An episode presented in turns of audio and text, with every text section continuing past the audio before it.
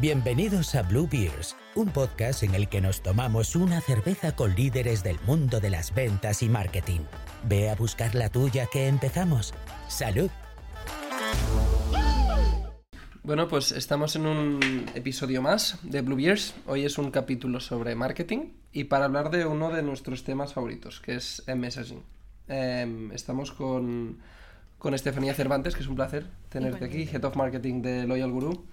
Y como hoy vamos a hablar sobre messaging y sobre cómo, cómo unificar el mensaje entre marketing y ventas, eh, cómo asegurarnos de que el mensaje que se entrega es el correcto, eh, cómo definir el mensaje en función de a qué persona vayamos, creo que es muy importante primero entender muy bien qué, qué es Loyal Guru. Así que creo que la mejor manera, Estefanía, es si quieres hacer una intro sobre lo que haces y lo que hacéis en Loyal Guru. Sí, por supuesto. Bueno, primero que nada, el placer es mío. Muchas gracias por haberme invitado. Eh, muy contenta de estar aquí, emocionada. Eh, claro, nosotros somos una, una solución súper nicho, así que probablemente la mayoría de la gente que nos escuche no sabe lo que es Loyal Guru. Eh, Loyal Guru es una empresa que ha nacido para el retail. Solucionamos problemas de retailers. Eh, cuando digo retail, ah, estamos, nuestro, nuestro target market es bastante pequeño porque vamos a, a retailers enterprise y hablamos con retailers que tienen una frecuencia muy alta les brindamos eh, toda una serie de retail tools, la cual eh, pueden, eh, siempre decimos plug and play, ¿no? pueden escoger un módulo o todos los módulos y usarlos para solucionar sus problemas. Em, sobre todo, todas estas retail tools se centran en la activación y monetización de datos, ¿no? Como lo puede ser un programa de fidelización, cupones o también para la parte de, supermercados y minoristas, lo que hacemos es brindarles soluciones para que puedan trabajar con los fabricantes, con sus suppliers. Entonces, compartir datos, que muchas veces los suppliers eh, están ciegos en la parte de datos, ¿no? Entonces, se los hacemos fácil para que ellos puedan compartir estos datos y obtener mayor financiación. Entonces, realmente es una herramienta muy completa. Lo dicho, se pueden eh, escoger por módulo, se pueden coger eh, toda la suite completa de módulos pero vamos muy enfocada a la parte de retail. Y para entender cómo de pequeño es vuestro target market, porque va a ser uno de los puntos importantes de este, de este episodio, a nivel geográfico, ¿a dónde vais? ¿no? Sobre todo Europa. Europa. Sobre todo Europa, sí. Eh, nosotros somos una empresa eh, que nació en Barcelona. Comenzamos a trabajar con players eh, muy locales y de ahí hemos ido creciendo. ya llevamos dos, dos rondas de financiación, ya tenemos la Serie A y estamos trabajando con retailers en toda Europa. Bueno, para que te des una idea, tenemos clientes eh, como Mango, que tiene su, su, mm, eh, su, loyalty program en más de 15 países, o Decathlon en más de 70. Entonces, eh, realmente trabajamos en todo el mundo, pero nuestro target market es Europa. Y para que la gente entienda un poco el, que no, no es un mercado muy grande, ¿no? Hablábamos de que os dirigís sobre todo a empresas con una facturación mínima de unos 500 millones. Por ahí, sí, sí. Entre 300 y 500 millones. Correcto, no, no, no. Uno pensaría, y, y, y hasta yo pensaba, ¿no? Antes de, de, comenzar a trabajar en Loyal Guru, ah, pues esto es muy fácil, porque te miras a cualquier retailer que conoces y dices segurísimo que tiene más de 300 millones, 500 millones, y no, no. es, es, un, es un target market muy específico, es muy pequeño. También eh, una de las cosas es que la frecuencia debe de ser alta y eh, tienen que ser... ¿La frecuencia? La frecuencia de compra de, sus clientes. Imagina cuánta gente va a comprar al supermercado, ¿no? Por ejemplo, a Spar. Eh, ¿Cuántas transacciones al día tienen? Ahí es en donde realmente aportamos valor, porque nuestra plataforma maneja todas esas transacciones, las gestiona, las inyecta a nuestra plataforma y entonces le permite a Spar, por ejemplo, gestionar todos los datos del cliente, entender quiénes son sus clientes, generarse segmentos, enviarles cupones, crear programas de fidelización súper targetizados. Entonces, para esto la frecuencia debe ser alta. No estamos hablando de, una tienda a donde van 10 personas al día y se compran algo. Eh, entonces sí que no, no podemos aportar tanto valor que si tienes demasiados clientes que van a ti, por ejemplo. Para, antes de, de, pasar ya a la persona a la cual os dirigís dentro de una empresa, para terminar de cerrar como el profiling de la, de la empresa a la que os dirigís, ¿por qué motivo es importante la facturación? No entiendo la importancia de que sea una compra muy recurrente y muy y elevada, ¿no? que haya un volumen alto de compra, pero la facturación ¿por qué es importante para vosotros? ¿Os define el tamaño o tenéis mejor fit por algún motivo en Tenemos un mejor fit. Sobre todo, más que nada, tenemos un mejor fit. Eh, lo mismo, va muy alineado con el valor que podemos aportar a, las empresas, ¿no? Eh, al ser una solución tan completa y también tan específica, muchas veces, para darte una idea, em, los más grandes retailers eh, como lo puede ser un Walmart, como lo puede ser un Whole Foods, como lo puede ser un Kroger, se están montando, sus soluciones in-house. Muchas veces ellos ya están montando un media company in-house con un equipo dedicado a solamente hacer media, a recolectar datos de cliente, a hacer eh, couponing, a hacer retail media, a hacer todos estos tipos de soluciones, ¿no? los retailers a los que vamos no tienen la capacidad de armarse un, equipo entero in-house y, de, montarlo todo esto solos. Nosotros les ayudamos, necesitan de una herramienta que sea súper buena, súper eficiente, escalable, rápida, y esto es lo que les aportamos eh, eh, con Loyal Guru. Lo que hemos visto es que a nivel de facturación, aquellas empresas que están dentro de nuestro target market sí que se están pensando en montar algo in-house o saben que tienen que hacer algo relevante con los datos, relevante con retail media lo tienen ahí pendiente. No pueden hacer lo que hacen los retailers más grandes. Claro. Entonces ahí es en donde, donde estamos en mejor fit. Y dentro de, dentro de esas empresas, ¿no? han salido algunas, ¿no? como Spar o como Mango. ¿Con quién habláis? ¿no? ¿A, quién, ¿A quién os dirigís para que, para que decir? ¿no? Imagino que debe haber, como toda solución enterprise, debe haber distintas personas, pero ¿a qué personas son las que están involucradas en el proceso de compra de Loyal? Es una buena pregunta. También depende mucho de la maduración de la empresa. Em, te, explico, te explico por qué. Hay empresas que ya tienen, o sea, ya van más avanzado a nivel de datos, ya saben que la recolección de datos es súper importante, que los datos son oro. Entonces, eh, ellos mismos comienzan, por ejemplo, a, destinar una figura que es el Head of Loyalty, que no existe en todas las empresas, ¿no? Entonces, cuando, cuando las empresas ya son más maduras, existe esta figura Head of Loyalty, que es a quien, a quien vamos, con quien hablamos. Eh, normalmente nos dirigimos a los C-levels y toda la parte de marketing, innovation, porque eh, son quienes más están interesados en sacarle más partido a los datos del cliente para poder hacer mejores personalizaciones también. Em, al CEO, al cual le interesa mucho y está muy metido tanto en conocer mejor a sus clientes, eh, mejorar la fidelización de los clientes, pero también incrementar, por supuesto, ventas y su margen. Claro. Y muchas veces también estamos involucrados con la parte de data o IT, ¿no? Ellos, ellos ese, departamento siempre está preocupado por cómo encaja Loyal Guru, dónde encaja Loyal Guru, eh, qué tan fácil es eh, implementarlo. Entonces, solamente hablamos con ellos cuando existe una necesidad de negocio, ¿no? Cuando, cuando negocio ya ha dicho, necesito una mejor manera de gestionar mis datos, necesito coleccionar datos, porque a veces empiezan desde cero, necesito mejorar mi programa de fidelización, necesito ser más eficiente con mis cupones. Ahí es cuando por lo general el departamento de IT entra y dice, vale, voy a buscar una solución como lo hay al guru. Entonces podemos hablar con todas estas partes. Vale, que cada uno evidentemente tiene un interés distinto sí, en función de... Yo para, para, para terminar de entender exactamente qué es lo que hacéis, sé que hacéis muchas otras cosas, pero una de ellas ¿no? sería ayudar el trato de, de datos sobre la actividad que tiene un cliente, ¿no? Con un determinado comercio y a partir de ahí, pues poder lanzar pues, promociones, ¿no? Entender mejor al cliente.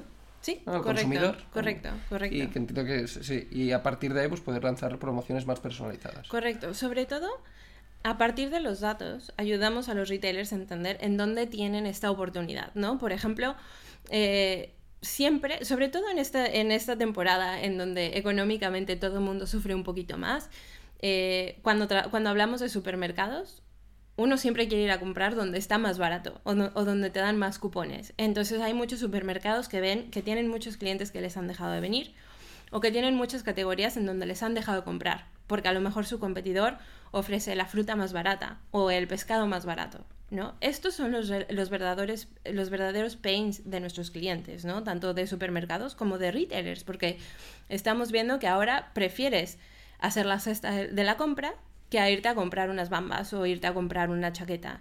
Mm. Em, entonces, realmente les ayudamos a entender dónde están las oportunidades, dónde están aquellos clientes en donde podrían hacer un upselling, un cross-selling, eh, a recuperarlos y de ahí lanzar acciones súper personalizadas, ya sea a través de sus programas de fidelización o a través de los cupones o incluso ya con la data haciendo algo muchísimo más eh, targetizado. Vale, genial. Yo creo que está bastante claro ¿no? lo que lo que hacéis, a quién, a quién os dirigís, a qué tipo de empresa, a qué tipo de persona. Uf, normalmente lo digo en inglés. O sea, este, este, este, nosotros, te digo, trabajamos en Europa y entonces es súper complicado de decirlo en castellano, así que... Bueno, a mí, me, a mí me ha quedado claro, o por lo menos suficientemente claro como para poder hablar, ¿no? de, de de a partir de ahí cómo organizáis el, ¿no? cómo os organizáis entre marketing y ventas para entregar el mensaje eh, perfecto en cada, en cada ocasión. Genial, genial. Entonces, yo lo primero que te quería preguntar, aquí yo ya, ya sé un poco, bueno, es cómo tenéis estructurado el equipo de ventas y con especial foco a una particularidad que tenéis vosotros, que es el hecho de que tenéis un equipo de ventas em, muy experto en vuestra industria, ¿no? Seguramente más experto en la industria que en ventas. Correcto. Entonces, que nos cuentes un poco ¿Cómo tenéis estructurado el equipo de ventas? Vale, a ver, yo creo antes de, entrar en el, en el, equipo de ventas es súper importante hablar de estrategia, ¿no? ¿Cuál es tu estrategia? Necesitas saber hacia dónde vas, cuál es el objetivo para poder montar un equipo alrededor de esto. Em, nosotros, eh, o sea, nuestro go-to-market es eh, sales-led. Entonces, eh, al, ser un, al ser una herramienta tan enterprise o que va a retailers tan enterprise, no tenemos una gran cantidad de inbound leads, no tenemos una gran cantidad de, eh, gente que quiere probar primero el producto, ¿no? Ellos, eh, los retailers quieren hablar con expertos, quieren hablar con peers, quieren hablar con gente que lo haya hecho antes para entender cómo hacerlo y cuál es la mejor manera a seguir.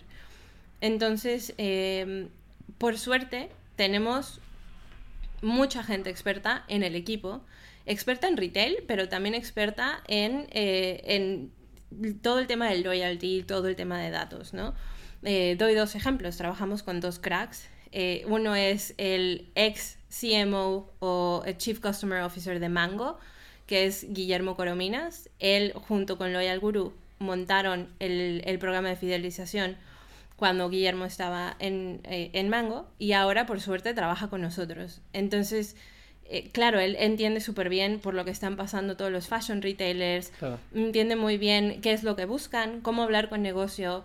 Él habla mucho de su experiencia de cómo lo hizo en Mango y cómo puede ayudar a los nuevos retailers o que trabajan con Loyal Guru a montarse sus propios eh, programas de fidelización, cómo usar esos datos y una vista más a largo plazo, no, no tan, eh, no tan corto plazo. También trabajamos con, eh, bueno, otro, otro de nuestros VP de ventas en Europa es el ex CMO de Ametier, que es eh, un, un eh, grocer regional aquí en Cataluña, que es Luca Tateo. Entonces Luca tiene mucha experiencia por la parte de grocery y también montó el programa de fidelización en Ametier. Entonces permite, tienen mucha son muy approachable, ¿no? A la hora de vender, porque lo saben, lo han, lo han vivido, tienen esa experiencia. Ahora mismo, ambos están en ventas. Ambos están en ventas. Ambos son eh, VP de ventas en Europa.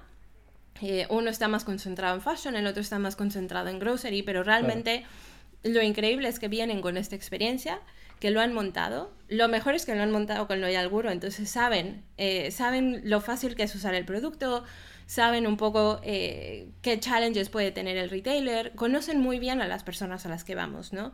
Y claro, eso para, para marketing también es maravilloso, porque entonces nuestra relación ventas-marketing siempre va muy bien. Ellos saben exactamente cuáles son los pains, nos lo, nos lo, comunican a nosotros y nosotros vemos cuál es el mejor, la mejor manera de hacer este messaging y, y el positioning también. Y, y, en cuanto a los roles que existen dentro de... Ahora, hablaremos del equipo de marketing, ¿no? Pero en, cuanto a los roles que existen en el equipo de ventas, no hemos mencionado... Em, estos dos, que serían dos pipis centrados en distintas industrias, ¿no? Las, vuestras dos industrias principales. Correcto. Pero que el resto del equipo, ¿cómo está compuesto? Ah, ¿Tenéis a con executive, gente que hace todo el ciclo de ventas? ¿Tenéis SDRs? ¿Cómo, cómo está estructurado el equipo? Realmente nuestros VPs hacen todo el ciclo de ventas. Hacen todo. ¿Vale? Hacen la gran, la gran parte del ciclo de ventas. Eh, lo cual también eh, es un poco tricky a la hora de hablar marketing, eh, ventas y la conexión que existe entre ambos, ¿no? Pero eh, nuestros, nuestros VPs ven la mayoría del ciclo de ventas. Tenemos un, un, equipo también de Sales Operations que obviamente les lleva de la mano, les ayuda a ver el target market, les ayuda con todo el tema de CRM, les ayuda con con un montón de, eh, meetings. Bueno, realmente son el soporte de ventas y, este equipo lo hace súper bien. Eh, y también tenemos un equipo de partnerships. Eh, partnerships para nosotros es súper importante. Ya hablamos de, de, cómo los retailers compran, ¿no? Y mucho es de peers, mucho es de, de referrals. Entonces, partnerships para nosotros también es un tema muy importante. Y este equipo apoya mucho al equipo de ventas. Y en cambio, el, equipo, de, el equipo de marketing, em, porque claro, pues al vender a Enterprise no hablamos de grandes volúmenes, ¿no? En por lo menos en cuanto, en cuanto a empresa. No es lo que muchas veces algunas empresas que seguramente nos estarán escuchando están acostumbradas a gran volumen de, de inbound leads, muchos SDRs, muchas llamadas creo que es otro juego, ¿no? Totalmente distinto. Sí. ¿Y cómo, cuál, vuestro equipo de marketing con qué recursos cuenta? ¿no? ¿Estás Tengo un poco de envidia a esos, a esos equipos que están acostumbrados a millones, de, millones de leads. Claro, claro. Eh, a ver, yo igual, eh, volvemos a la cosa de estrategia, ¿no? Súper importante mirar tu estrategia, mirar cuáles son los objetivos de la empresa para formar tu equipo como tú lo dijiste, no somos una empresa que vamos a millones de leads, eh, bueno, millones de personas y que tenemos un inbound leads recurrentes. Ojalá fuese así, pero no lo somos. Em, por lo cual no tendría sentido tener muchísimas personas en content o muchísimas personas en... Me, explico. Em, lo que estamos haciendo es, tenemos al equipo dividido en tres y estos tres apoyan a todos los objetivos de la empresa, ¿vale? Tenemos un, un equipo de demand, eh, el cual ve todas las acciones, por ejemplo, account-based marketing, eventos, que es un canal súper importante para nosotros, toda la parte de outreach, em, diferentes, diferentes, o el nurturing también es la parte, la parte que ve, SEM, todo, todas estas actividades están vistas por esta, por esta función que apoya a eh, crecer la empresa, ¿no? que es uno de los objetivos que tenemos en crecer la empresa o crecer las ventas. Tenemos otro, otro equipo que es la parte de growth slash brand, ¿vale? Eh, que, ¿Por qué le llamo growth slash brand? A veces grow lo, entendemos también por demand, pero en este caso ve mucho también la parte de contenido, la parte de, eh, eh, la parte de SEO, la parte de toda la creación de, de assets que nos permitan hacer el inbound, pero como no tenemos una gran cantidad de inbound, nos interesa tener muy específicos muy específicos, ¿no? Por ejemplo, data sheets o muy contenidos muy, muy bottom of the funnel. Entonces, eh, esta persona se encarga, o este equipo, su equipo, esta persona que la lidera y su equipo se encargan de generar todos estos assets y aparte de estar optimizando la web siempre, ¿no? Esto es, esto es clave para nosotros. Y por último, eh, el equipo de Product Marketing, que Product Marketing para nosotros también es esencial. Em, es una figura que trabaja mucho tanto con la parte de producto como con marketing, como con ventas. Es clave para nosotros porque hace todo el sales enablement, eh, hace todos los decks de ventas, hace contenido ya más de producto, eh, ayuda a, eh, hacer el training del equipo de ventas también, pero también clave para nosotros el competitor monitoring y hablar muchísimo con producto. ¿eh? Es un link con producto que, es constante, diario y, bueno, no es nada fácil. Ya. No, no, imagino, y en, vuestro caso eh, tiene mucho más peso, por lo menos en cuanto a personas, el equipo de marketing, que el de ventas, ¿no? Que imagino que marketing da mucho soporte a ventas. Sí, sí, somos, sí. Eh. ¿quién, ¿Quién define el mensaje? ¿no? En vuestro caso, como en toda empresa, ¿no? el mensaje tiene que jugar un papel fundamental, sino el sino el más importante de todos. ¿Quién lo define? Vosotros tenéis expertos en vuestra propia casa, ¿no? Que vienen de la industria. A veces en algunas empresas es más marketing quien define el mensaje y todo el mundo lo tiene que acatar. A veces es más eh, management, ¿no? CEO. En, vuestra, en vuestro caso, ¿quién define qué es lo que hay que decirle al director de loyalty de una empresa de retail, por ejemplo? ¿Quién lo define? Mira, por suerte es que, eh, a ver, número uno, creo todo el mundo en la empresa entiende que, el messaging es algo vivo, ¿no? Sí. Y, se va cambiando conforme vamos hablando con, con nuevas personas, conforme vamos teniendo nuevos meetings. También la situación, o sea, la situación define mucho, la situación del mercado define mucho cuál es nuestro messaging en este momento, ¿no?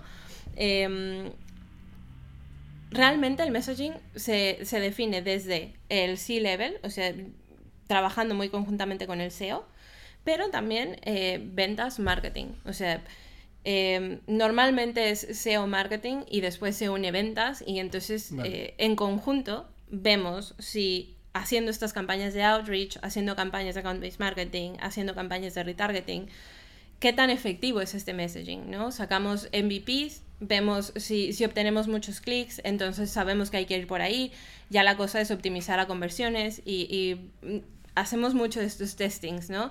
Eh, nos están contestando, nos están contes- contestando más personas, menos personas, eh, va bien por aquí.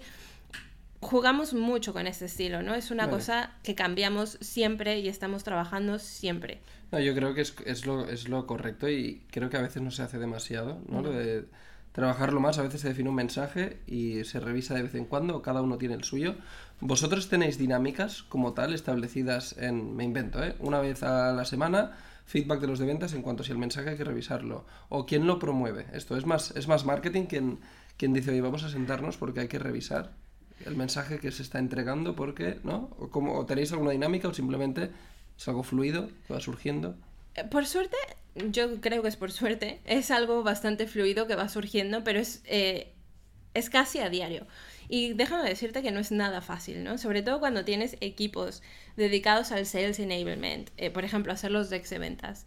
Y estos, o sea, desde que yo tengo uso de memoria de Loyal Guru, se han revisado yo creo que semanalmente, y semanalmente se hacen cambios, y semanalmente le haces cambios a los assets, a los diseños, a todo, ¿no? Eh, es, es fácil volver a tu equipo loco cuando, cuando no tienen en su ADN el, vale, el, el, el messaging es algo vivo y se tiene que ir cambiando constantemente. Sí. Es algo muy difícil. Pero por suerte, eh, marketing está muy al tanto de los procesos de venta. También tenemos, obviamente, como en la mayoría de las empresas, tenemos weeklies, eh, ventas marketing, y ahí es en donde nos vamos enterando de, vale, este messaging está funcionando, está fun- funcionando un poquito menos. Eh, también como trabajamos con empresas tan enterprise, muchas veces hay que hacerles algo personalizado, hay que hacer un messaging muy personalizado. Entonces, si tenemos reuniones o el equipo de ventas tiene reuniones con un, con un retailer súper importante, nos sentamos conjuntamente, vemos, ok, ¿qué es lo que el retailer ya tiene? ¿Qué es lo que necesita? ¿Qué te ha dicho que necesita? Vamos a enfocarlo por este lado. Después de la reunión hacemos un loop de feedback y así es como vamos tirando. Eh, es algo constante. O sea, esto es 24/7, lo estamos mirando, estamos haciendo cambios y por ahí, por ahí tiramos. Y una de las cosas que comentábamos antes, eh, fuera de cámaras o de micros, es em, lo difícil cuando vendes a Enterprise, que es hacer un buen stakeholder mapping, ¿no? De decir, Sí. hay muchas personas, no sé si ahora, utilizando el mismo ejemplo, Mango, si ahora vendie- vendieseis por primera vez otra vez a Mango, em, seguramente te pones en LinkedIn y ves un montón de perfiles Sí. a los que les podría interesar. Sí. Em, ¿Quién lo define esto? ¿no? ¿A, quién, ¿A quién hay que ir? ¿Es algo que se deja a manos del vendedor cuando se hace el primer outreach? ¿Os vienen a través de eventos y esto ya os dice muy bien a quién le interesa? ¿A través de campañas veis dónde está el interés? Porque hay muchas maneras, pero claro, si vas a una empresa de miles de trabajadores es muy difícil saber a Muy, quién dirigirte. O vas a todos, difícil. que es una locura, ¿no? O cómo, o cómo lo hacéis en vuestro caso para saber a quién hay que ir y con qué mensaje hay que ir. Ojo, que todavía la industria nos agrega como un, un, un spiciness a, a- a este targeting porque rotan muchísimo. Es una de las industrias en donde más he visto rotaciones. La de retail. La de retail. Entonces, eh, cuando ya tienes mapeadas a las personas a las que le, va- le vas a hablar y vas a hacer el primer outreach, resulta que la persona ya no trabaja ahí, se movía a otro lado. Es un poco, es muy complicado, es algo muy difícil de hacer. Por suerte, eh, es algo que hacemos ventas y marketing conjuntamente. Sales Operations también hace un excelente trabajo en el sentido de que tenemos en el CRM a todas las personas identificadas con las que queremos hablar. Sabemos que por lo general están en estos departamentos, ¿no? Marketing o puede ser el, el- el departamento de Customer, como ya te había dicho, dependiendo de la madurez de- del retailer, pueden ya tener un departamento de Customer que lo lleva el Head of Customer o el Head of Loyalty, eh, pero siempre va muy ligado a marketing. Entonces, sabemos que estas son las áreas que nos interesan. Marketing, innovación, customer, data. Y de ahí tiramos desde los C-levels hasta C-2, C-3, C-3, ¿no? Un poco vamos, eh, vamos tirando por ahí. Hay muchos casos, por ejemplo, eh, en, en zonas más pequeñitas, por ejemplo, en Europa del Este, eh, cuando, cuando hablamos con, con grocers y retailers que a lo mejor van, tienden a estar en nuestro target market, son más pequeños, hay veces que pertenecen a un grupo más grande y ni siquiera tienen un SEO, o no tienen un CIO, o no tienen agente de marketing porque se los gestiona un grupo.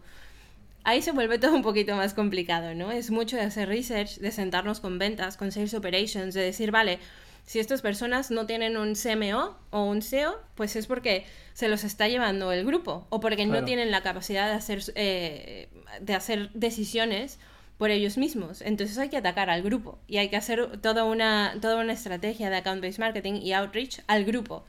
Y no solamente a estos pequeñitos, ¿no? O a estos que, pueden, eh, que no pueden tomar decisiones por ellos mismos. Entonces, eh, siempre estamos haciendo workshops de persona, eh, pero por lo general son así. Es el CMO, es el CIO, es el CDO, es el CTO de una empresa de marketing y de ahí tiramos, de, de, retail y tiramos para abajo. ¿Y tenéis, eh, para concretar hasta el punto de hasta dónde está aterrizado todo esto, ¿no? ¿Tenéis algún playbook en algún Excel, en algún Notion donde cualquier persona del equipo de marketing o de ventas pueda ver, ver, ¿no? Si soy de marketing voy a hacer una campaña para CMOs, pues voy a ver qué es lo que les digo. O que el de ventas pueda decir, a ver, voy a hacer una reunión con el CIO de una empresa de grocery, pues voy a ver qué le digo. ¿Lo tenéis en algún sitio escrito o todo el mundo se lo sabe perfectamente y así no hace falta? Lo tenemos. Eh, yo creo que uno de nuestros pains es, el actualizarlo, ¿no? Eh, si cambia tanto. Cambia es tanto, es muy difícil actualizarlo, pero... Eh, por suerte es que tenemos estos weeklies, en los weeklies se deja muy claro cuál es el mensaje que estamos utilizando eh, también la comunicación constante entre ventas y marketing. La verdad es que hablamos diario. Eh, si no es que estamos hablando prácticamente siempre, ¿no? No solamente es una vez al día, sino tenemos reuniones o un chat súper rápido. Siempre. La comunicación es muy buena entre ambos, entonces no se nos pierde. Existe el playbook, pero eh, nuestra comunicación es lo más importante. Sí. Yo, de una de las, de las cosas que, que me doy cuenta ahora también hablando contigo es como a veces en marketing nos encanta meternos en, en retos tecnológicos, innovación y demás, cuando en realidad el mensaje es lo que a veces cuesta más, ¿no? Porque cambia mucho, cuesta que la gente se ciña a, un mensaje y nos metemos en probar muchos canales distintos, tecnologías distintas, innovar mucho y lo más importante a veces falla. Y, nos pasó, ¿eh? Em, claro, le pasa a los mejores, ¿no? Pero eh, algo que nos dimos cuenta, nosotros apostábamos mucho por el contenido. Todo el mundo sabe que el contenido es súper importante. Yo, como, como líder de marketing, apuesto por SEO, por el SEO siempre, ¿no? Porque sé que es algo que debemos de tener y que si lo hacemos bien hoy, el día de mañana va a, va a traer muchos frutos. Pero al darnos cuenta que nuestra, nuestros buyer personas, que nuestras personas, que el target market no era mucho de informarse, pero era más de referrals, era más de reviews, si no nos hubiésemos dado, dado cuenta a tiempo, no hubiéramos empezado con otro tipo de estrategias como de referrals o como de eventos o tal y hubiéramos apostado por contenido. Iríamos muy lentos en nuestro camino, ¿no? A veces falta un momento de decir, vale, me hago para atrás, miro a la persona con la que estoy tratando realmente, qué es lo que les interesa, en dónde están, cómo, cómo aprenden, cómo compran. Y una vez que lo entiendes, ya puedes comenzar a probar y tirar, tirar eh, canales y, estrategias y actividades. Y, Pero sí, nosotros como, como marketers somos muy fáciles de decir, ah, pues voy a probar paid y voy a probar SEO y voy a probar eventos y voy a, a ver qué pega. Sí, sí, creo que es, es, un error común ¿no? en marketing de pensar que todo el mundo eh, consume igual que nosotros, ¿no? De, Igual nosotros nos apuntamos a webinars y escuchamos podcasts y descargamos ebooks, pero después igual el CIO de, de, Mango o de Spar no se mete ni en LinkedIn. Entonces es importante entenderlo y ver, vale, cómo llego a esa persona. Exacto, totalmente. Y, y me ha pasado, ¿eh? Que hablo con, con, empresas que quieren saber más sobre mí o sobre Loyal Guru y me dicen como, ah, pues prácticamente como el mensaje detrás es, no me sirves porque no lo haces igual que yo. Y yo como, no, es que ninguna empresa va a hacer marketing igual que tú. Es imposible pensar que, todos pueden hacer inbound y les va a servir o, que todos pueden hacer eventos y les va a servir. No, mira, mira a la gente que tú tienes de frente, a tus compradores. Y una vez los entiendas, entonces sí, construye tu estrategia de marketing y empieza a ver a qué canales le vas a apostar y por cuáles apuestas más. Y no queda excluido que hagas eh, pequeños experimentos, ¿no? Eso siempre han de estar. O sea, guárdate un budget para hacer experimentos y ver si te funciona o no pero serán una mínima parte del budget y una mínima parte del, del tiempo que, que, le estás invirtiendo. Si tienes bien calculada tu persona en dónde están, pues ahí es donde tienes que invertir tus esfuerzos. Sí, sí. Ahora ha salido este tema, ¿no? De que a veces nos lanzamos, la gente de marketing, y me incluyo, a aplicar el playbook típico, ¿no? De growth, necesito leads, pues lanzo campañas. Y como en según qué empresas, y la vuestra es un ejemplo, pues igual no funciona tan bien como en otras, porque la, la gente pues no está en, el mismo, en la misma sintonía, digamos, que, que, como puede estar una persona de marketing que está todo el día consumiendo cosas. Nos comentabas antes que a vosotros os funciona muy bien account-based marketing. Sí. ¿no? Em, ¿Por qué crees que es? ¿Por qué crees que será el caso de que a Loyal Guru le funcione muy bien el account-based marketing? O primero, para empezar, ¿qué es ¿no? esto de account-based marketing? A ver, eh, el account-based marketing consiste en tener, yo creo que paso número uno, tienes que pactar cuentas, una, una target list de cuentas con ventas. Tiene que ser algo conjunto en el que ventas diga, estas son las cuentas más importantes a las que me interesa atacar este año y que marketing esté de acuerdo, ¿no? Y a partir de ahí, pues se, se definen una serie de, de actividades y eh, cierto número de touch points en los que vas a interactuar con esos ICPs de, las, de, las, de la target list que, que has definido. Eh, nos funciona bien, sobre todo porque nos, nos permite expandir el número de, de, ICPs a los que atacamos, ¿no? No solamente vamos a 3 o 5, sino podemos llegar a 10 que están en diferentes, en diferentes rangos y tienen diferentes job titles, ¿no? Eso por un lado. También nos funciona porque nos ayuda, eh, no solamente hacemos un touch point o dos touch points y luego esperamos venderle, sabemos que nuestro ciclo de ventas es mucho más largo y que la gente no es, no es como que todo el mundo sepa quién es Loyal Guru, ¿no? Entonces necesitan aprender un poco más de nosotros, generar un poco más de awareness, eh, sin necesariamente estar invirtiendo muchísimo en ads eh, de awareness en LinkedIn o por Facebook o por otros, por otros sitios, ¿no? Lo hemos intentado, lo hemos hecho, pero sabemos que los tiros no van por ahí. Tiene que ser targetizado, tiene que ser a una menor escala, eh, tiene que ser a gente muy específica, entonces eso nos funciona muy bien. Eventos también es un gran canal para nosotros, ¿no? Porque ahí va la gente y ahí es en donde se informan, ahí es en donde hablan con sus peers, ahí es en donde hacen el networking. ¿Eventos te refieres a organizar vosotros eventos o a ir a eventos? Ambos, ambos, ¿no? Eh, existen eventos muy buenos en la industria. Por ejemplo, eh, ShopTalk eh, Europe. Bueno, hay ShopTalk en Estados Unidos, hay ShopTalk en Europa, eh, muy específicos de la industria, y ahí están las personas con las que queremos hablar. Sabemos que ahí están, ahí van, ya tenemos experiencia porque llevamos años haciéndolo y cada año va mejor, lo preparamos mejor. Eh, preparamos, o sea, lleva mucha preparación el, ir a eventos, ¿no? No es simplemente compramos el ticket o a lo mejor preparamos un booth o tal. No, o sea, tenemos un enfoque completamente distinto, generamos bases de datos de las personas a las que van, hacemos el enrichment, lo trabajamos con ventas, hacemos eh, campañas de outreach, hacemos campañas de, de, display.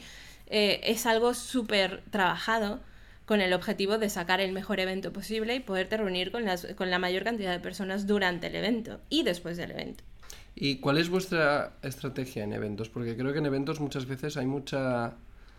Pasan distintas empresas, ¿no? Que se genera como mucho hype y mucha ilusión alrededor de un evento durante el evento también, porque ves que estás hablando con mucha gente y después cuesta traducirlo, ya no digo en ventas, sino en resultados que puedas atribuir al evento. ¿no?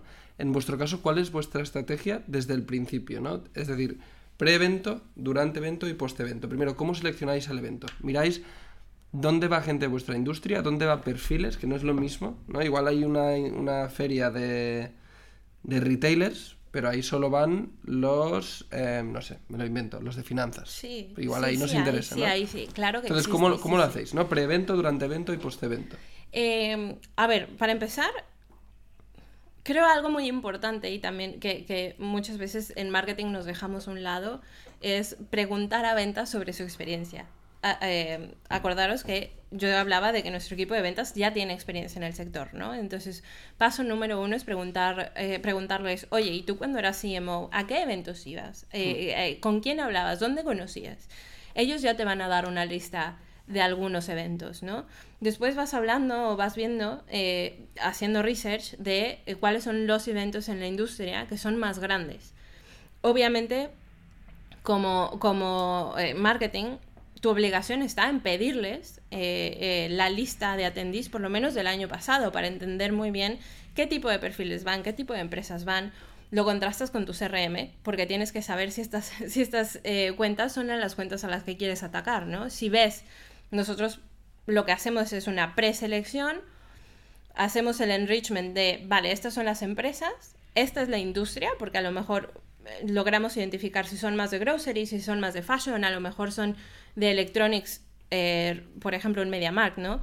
O un, o un IKEA que es más home o do it yourself. Nosotros vemos qué industria van y el revenue.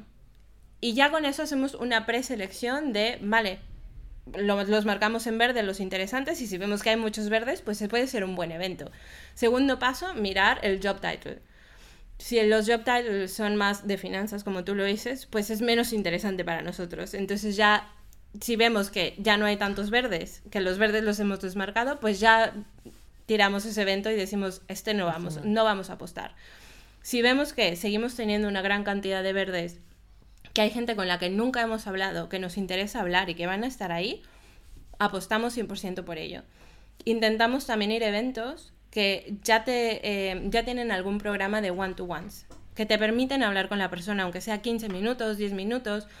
Es un paquete de, de, one-to-ones que compras y al final tú preseleccionas con quién te quieres reunir. A veces tienes más suerte que, que otras veces, ¿no? Eh, últimamente nosotros tenemos suerte y aquí también va muy ligado al messaging y va muy ligado al targeting, porque una vez que, o sea, no es lo mismo hablar en empresa con el de finanzas que hablar en empresa con el CMO o entre el CMO y el CEO. Cada uno va a llevar un mensaje diferente, porque cada uno tiene un objetivo diferente y cada uno le interesa escuchar otra cosa. Entonces, dentro de los eventos que tienen one-to-ones, te permiten enviarles invitaciones. Cada invitación va personalizada tal cual al problema que tiene, a su buyer persona, si hemos hablado anteriormente, si no, al idioma, porque muchas veces va gente de Latinoamérica, eventos de Estados Unidos, tal. Entonces, eh, es, un, es mucho esfuerzo lo que hacemos, pero vemos un gran return on investment en todo lo que hacemos, ¿no? Tanto de preseleccionarlo, hablar con ventas, ver a los perfiles, enviarle estas invitaciones, hacerlo súper personalizado. Al final nos acabamos sentando con las personas que queremos y las, las meetings, pues ya es que esto va completamente a manos de ventas, pero van ellos tan bien preparados que normalmente nos es fácil tener una segunda reunión. A, partir del evento. Correcto, correcto. Entonces, eh, o sea, creo que esta estrategia la tenemos bastante bien montada. Yo estoy muy contenta. También es algo que no había visto antes en ninguna otra empresa, la manera en cómo lo hacemos. Entonces, mi equipo ya lo tiene en su DNA, lo hacemos muy bien, es mucho trabajo, pero, pero nos funciona y nos va bien, ¿no? Y muy parecido al account-based marketing, o sea, es lo mismo, pero en físico. Bueno, lo que tiene en común, ¿no? Y aquí volvemos a, al tema de este episodio, ¿no? Que es el mensaje, es tanto eventos como account-based marketing, que parece que ser como dos tácticas que os funcionan muy bien a vosotros, tienen en común una cosa, que es que la comunicación no es one to many, ¿no? sino que es one to pocos. ¿no? En, en, eventos, por lo que dices, es one to one. Sí. En account-based marketing no es one to one, pero, pero casi. ¿no? Sí, es, correcto. Es de seleccionar a las cuentas correctas, a las personas correctas y con un mensaje muy, muy concreto, que al final yo creo que es la clave ¿no? del buen mensaje, es si intentas ir a todo el mundo, es, es complicado claro, ser, ser relevante. Sí, así es, así es. Muy bien, bueno, yo, yo creo, iba a decir, eh, el, el, el, episodio de hoy era sobre mensaje, hemos hablado sobre mil cosas, pero creo que al final el, el, el messaging ha sido el, el elemento principal, ¿no? Como, como creo que estamos de acuerdo que, que tiene que ser, ¿no? de no liarnos con mil cosas y al final asegurarnos de que el mensaje es correcto para la persona correcta. Totalmente, sí. Así que nada, ha sido, ha sido un placer. Muchas gracias. Eh, y espero que sea útil para gente que esté bueno, en esta situación de, de, vender a Enterprise, que no es fácil. Igualmente, igualmente. Bueno, obviamente, si queda cualquier duda, visitar nuestra web, que es súper fácil, loyal.guru. Eh, no, no, hay pierde. Y, y claro, eh, agregarme por LinkedIn si alguien tiene dudas, si alguien quiere eh, tener más conversación sobre growth, sobre liderar equipos de marketing, eh, trabajar con equipos de ventas adelante, yo súper encantada. Y mejor aún, si alguien conoce algún retailer, a un CMO de un retailer en nuestro target market, por favor, presentárnoslo. Muy bien, pues muchas gracias. Muchas gracias a ti. Este podcast está producido por Bluebirds. Gracias por escucharnos. Nos vemos en el próximo episodio.